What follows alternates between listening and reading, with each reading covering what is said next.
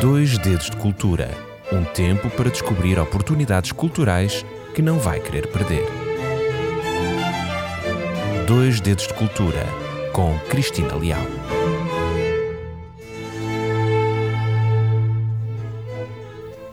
Retiro de escritores, Montserrat atraiu inúmeros viajantes estrangeiros, sobretudo ingleses, que exaltaram a sua beleza em relatos de viagens e gravuras. A história deste lugar perde-se no tempo entre lendas e histórias reais.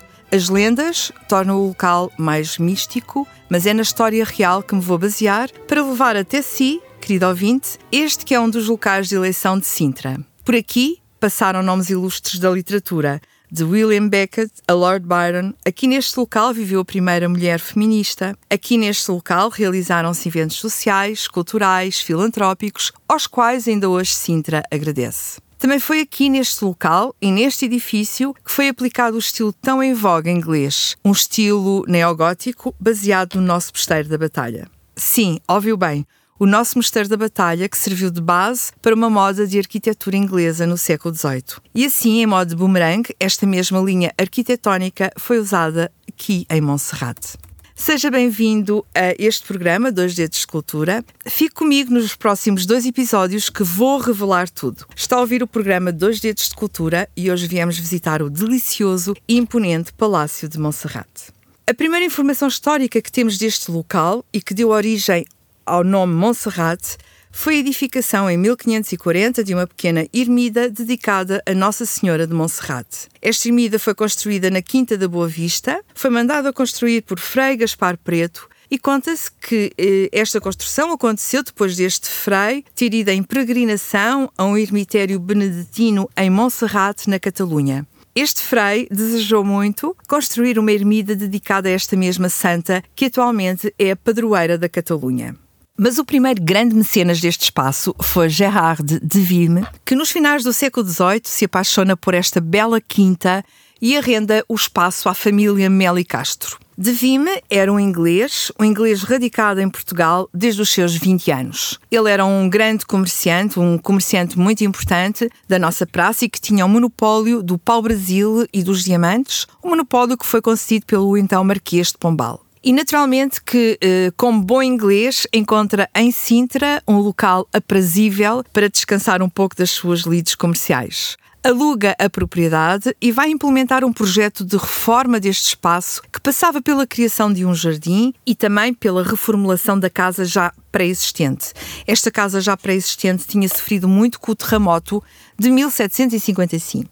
E sendo inglês e de acordo com a moda que estava em voga na Inglaterra da altura, ele pretendia dar a este espaço um estilo neogótico. E provavelmente pensa-se que terá encomendado esta mesma ideia. Queria construir e solidificar no local um espaço privilegiado com uma vista extraordinária para o Oceano Atlântico e para o cume da Serra de Sintra, onde estava o castelo e o então convento dos monges Jerónimos de Nossa Senhora da Pena.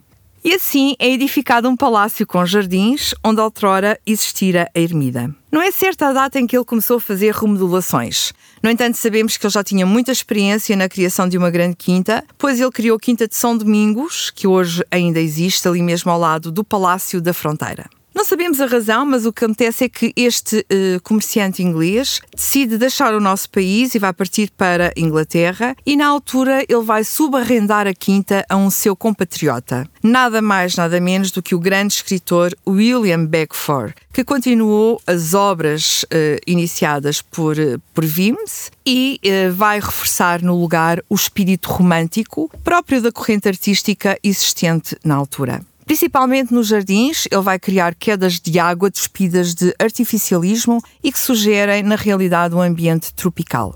Naturalmente que a presença de William Beckford projetou Sintra e Montserrat por toda a Europa como um local romântico por excelência, uma vez que Beckford era uma figura carismática da sociedade e da cultura inglesa. E este aristocrata inglês, detentor de uma grande riqueza e fortuna, uma fortuna de família que provém dos negócios que a família tinha na Jamaica, nomeadamente na exploração das plantações de açúcar. Ele foi um grande crítico de arte, foi um escritor de viagens, foi um político, mas sobretudo foi um grande romancista. Foi o autor de Vatek, eh, um romance eh, gótico, um dos romances góticos mais conhecidos do público, uma história árabe, e sem dúvida que William Beckett teve o seu grande contributo quando deu a Sintra este ícone de romântica e a este local eh, em particular, Montserrat, o expoente máximo deste romantismo. Beckett passou em Montserrat por dois anos sucessivos durante três meses de verão e depois não voltou mais. Infelizmente, após a sua partida, o espaço ficou vazio e acabou por ser utilizado pelas tropas eh, francesas a quando das invasões francesas.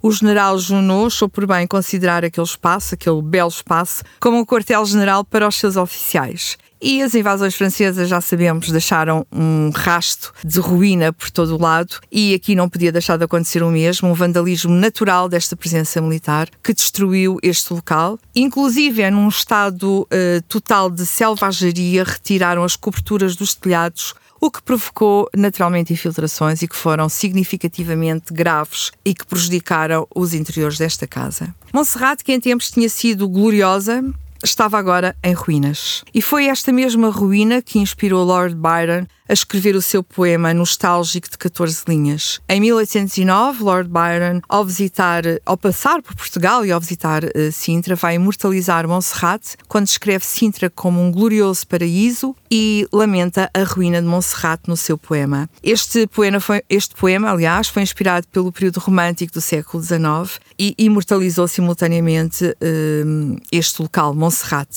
E com esta imortalização e com esta divulgação por toda a Europa deste local maravilhoso, começou a, a, existir uma procura, uma procura pelo palácio, pelo jardim apetecido, por várias individualidades com o desejo de adquirir. Inclusive até o nosso rei, Dom Fernando, que na altura já tinha adquirido o, o local para construir o futuro Palácio da Pena, também manifestou interesse em adquirir este local. Não o conseguiu uh, e foi Francis Cook que, em 1856, negocia a compra desta propriedade e decide então iniciar a reforma deste, deste palácio. E, e quem era este Francis Cook? Era inglês, dono da terceira maior fortuna de Inglaterra, cuja riqueza foi conseguida na indústria têxtil. A par da sua fortuna, Francis Cook era um senhor com uma grande sensibilidade para a cultura, para as artes e vai investir grande parte da sua fortuna neste campo artístico. Neste local, ele trouxe obras uh, valiosas que hoje em dia se encontram espalhadas pelos museus mais importantes do mundo, desde Europa Estados Unidos, nomeadamente no Louvre. E este senhor, quando visita Portugal, fica encantado com Sintra. Ele, eh, já sabemos que na altura, no século XIX, Sintra já fazia parte do roteiro das viagens dos ingleses e era e era normal porque o clima de Sintra era muito semelhante ao clima inglês. Este ambiente com as referências ancestrais, o Castelo dos Mouros, a Reconquista Cristã, o Palácio da Vila de Sintra, com todas aquelas referências mudejares comparadas com Alhambra, Alhambra de Granada faziam de facto o local as delícias dos viajantes ingleses. É claro que ele, ao encontrar este ambiente romântico, decidiu, após a compra do espaço, encomendar a sua recuperação ao famoso arquiteto inglês James Thomas Knowles. E naturalmente que este arquiteto vai obedecer, naturalmente, a um programa revivalista da arquitetura gótica. E para a semana nós vamos continuar a conhecer um pouco mais sobre este plano revivalista, aquilo que foi feito em termos de arquitetura. Vamos continuar a conhecer a história e as histórias deste local, muito interessantes. Vamos conhecer também que a arquitetura do local foi baseada no nosso Mosteiro da Batalha e vamos também conhecer a obra da mulher de Francis Cook neste local e para não falarmos naturalmente das histórias do mais belo jardim da Europa, o Jardim de Montserrat. Não perca, portanto, o episódio número 2 desta história. Despeço-me com carinho e o desejo das maiores bênçãos de Deus na sua vida. Até para a semana, se Deus quiser. Dois Dedos de Cultura um tempo para descobrir oportunidades culturais que não vai querer perder. Dois Dedos de Cultura com Cristina Leal.